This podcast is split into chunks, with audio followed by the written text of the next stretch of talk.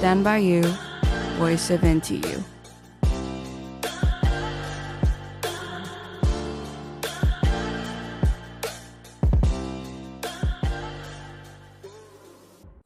Hello，大家好，欢迎收听台大之声 Stand by you, voice of NTU。我是今天的主持人多莉。一年就要结束了耶，我们差不多要开始准备迎接圣诞节了吧？大家都是怎么过圣诞节的呢？我自己是走比较低调路线，通常就是和亲近的好朋友们聚一聚啊，一起吃个大餐之类的。但是偶尔会觉得有点奇怪，有点好笑吧？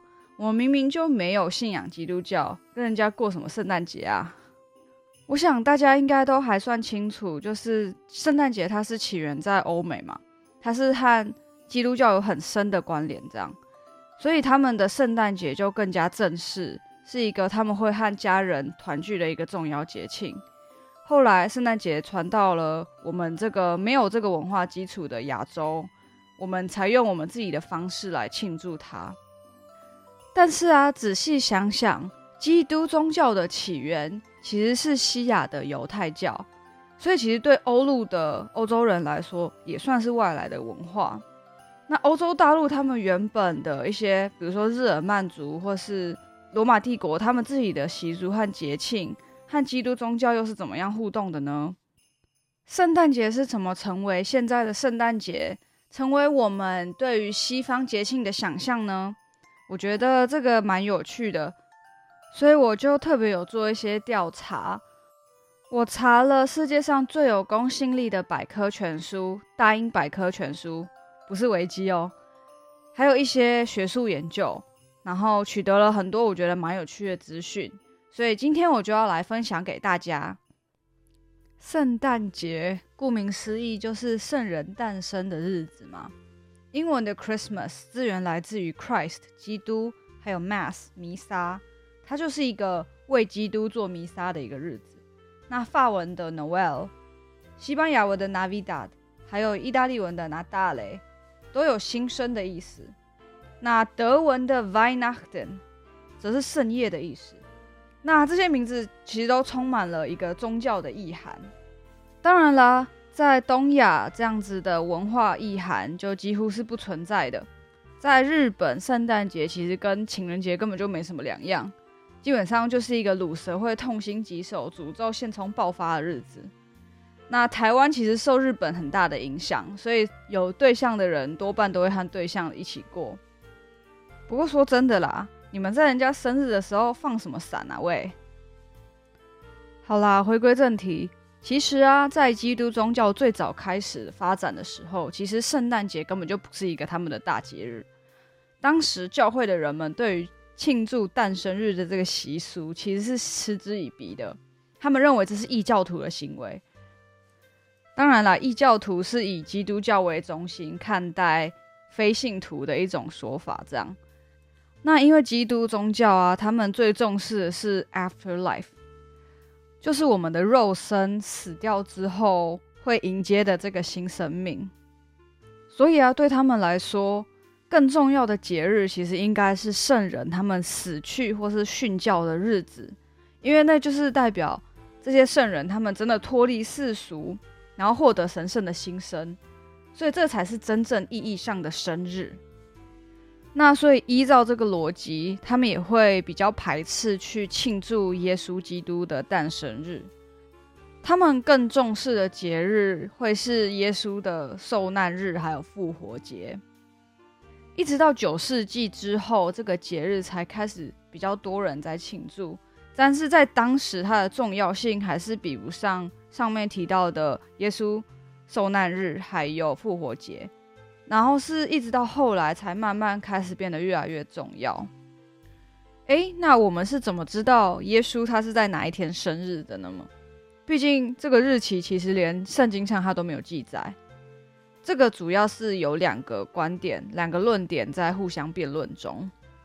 第一个论点是认为，当初这些神圣的特别的日子，他们都是有经过精密的计算才算出来的。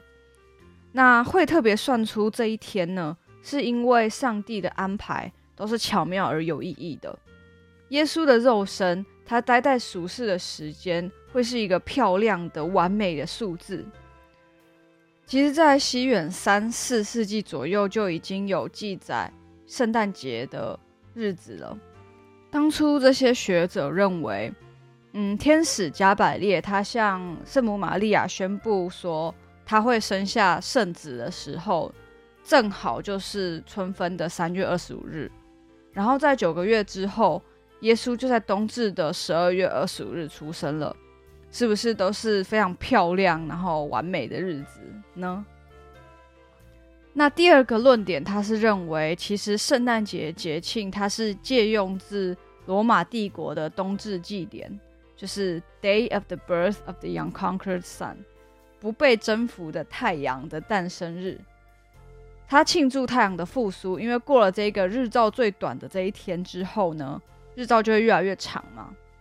那在罗马帝国和古古日耳曼的传统中，都有很多就是类似的冬季的庆典。例如罗马帝国，它有农神节，那是当时最盛大的一个狂欢节庆。嗯、呃，所以就是说，支持这个理论的论者呢，他们是觉得圣诞节就是把这些庆典基督教化。那其实我们可以看到一些。相关的蛛丝马迹，像是英文，它对圣诞节有一个比较有年代，然后也比较文绉绉的说法，就是 Yule，Y-U-L-E。那这个词的来源也是一个旧日耳曼和盎格鲁撒克逊的冬至的庆节庆这样子。虽然这个并不能代表说圣诞节一定是借用这个日耳曼传统的节庆，但是可以明显的看出来，两个文化它是有融合的。然后最后呢，变成是以圣诞节为主的节庆这样子。那其实也还蛮明显的，就是说两个理论的分歧呢，就是圣诞节它是否有一个比较俗世的解释这样子。第二个理论在人们越来越世俗化而比较不重视宗教之后呢，就比较越来越多人采信。嗯，然后比较虔诚的教徒呢，则是会比较倾向于接受第一个理论这样子。当然，我并没有觉得哪一个理论是对的，哪一个理论是错的。我们两个理论都可以参考看看。至于我们最熟知的那些圣诞节习俗啊，其实全部都是相对晚近才发展起来的。那我们就来谈谈几个大家最熟知的几个习俗吧。首先是送礼的习俗，这个大概是全世界最一致的一个习俗吧。大家应该都玩过，可能交换礼物或是交换烂物之类的。说到这个，我之前收过面纸，那其实已经还算实用了。我朋友他收过螺丝起子，收到的时候其实就只能露出一个尴尬而不失礼貌的微笑，这样。啊，最开始会在圣诞节。互相送礼物呢，是在十五世纪的时候。到了十八世纪以后呢，送礼就变成一个很重要的习俗。这个习俗它的意涵就是说，耶稣基督他是上帝送给我们的礼物。那这也连接到在圣诞节故事中的三位贤者，他们送给基督的三个礼物，这样子。那同样的，所谓圣诞节精神呢，它所指的就是一种，呃，为别人付出的精神。那其实我们在国高中啊，可能会玩一些什么小天使、小主人的这个活动啊，它就是沿袭着这样子的精神而来的。那我自己觉得有点蛮有趣的一个小历史细节呢，就是当初其实有一些比较强调清修的教派啊，他们认为送礼物。太过于强调俗世间的亲戚好友的情谊，所以其实不应该被鼓励。不过我自己呢，会比较喜欢世俗化一点啦。那讲到圣诞节呢，我们也不能忘记最常见的一个圣诞节象征物，那就是圣诞树。我们其实现在走在街上啊，到处应该都是华丽的圣诞树啊，在车站啊、广场啊、百货公司应该都一堆这样子。那圣诞树的起源它又是什么呢？其实以松山柏啊之类的常青树当做长寿或是永生的象征，这样子的文明有很多，在埃及啊、希伯来，甚至是中国都有这样子的传统，比如说我们会说松松柏长青之类的嘛。所以在基督教时代以前呢，斯堪的纳维亚地区他们在新年左右的时候，就会在家里装饰常青植物，然后用来吓跑魔鬼。那这样子的习俗一直有被保留下来，一直到基督教进入欧洲，也还是一直有保存。那比较我比较接近我们现在所看到的圣诞树的样貌呢，主要是起源在中古世纪的西德，他们会演出一些圣诞节的短剧啊，那常常使用的一个道具叫做天国树，就是一棵杉树上面挂着苹果，用来象征伊甸园。他们也会设置一个圣诞金字塔，就是用很多层木柜子堆起来的三角锥体。那柜子上会放着蜡烛啊、常青树啊，还有一颗星星。后来，天国树和圣诞金字塔就融为一体，才变成我们现在熟知的圣诞树。那不知道大家喜不喜欢今天的分享呢？其实相关的内容还有很多很多，只是我们没有那么多时间可以和大家。一一的整理分享，呃，如果大家有兴趣的话，也可以自己去找找看有没有一些可信的资料，查查看不同的国家是怎么庆祝圣诞节的，想必也会很有趣。下一期呢，我们有一个圣诞传情的特别节目哦，大家在一年中的这个特别的时刻，想要传达什么给生命中重要的人呢？大家敬请期待哦。谢谢大家今天的收听，我们下次见喽，拜拜。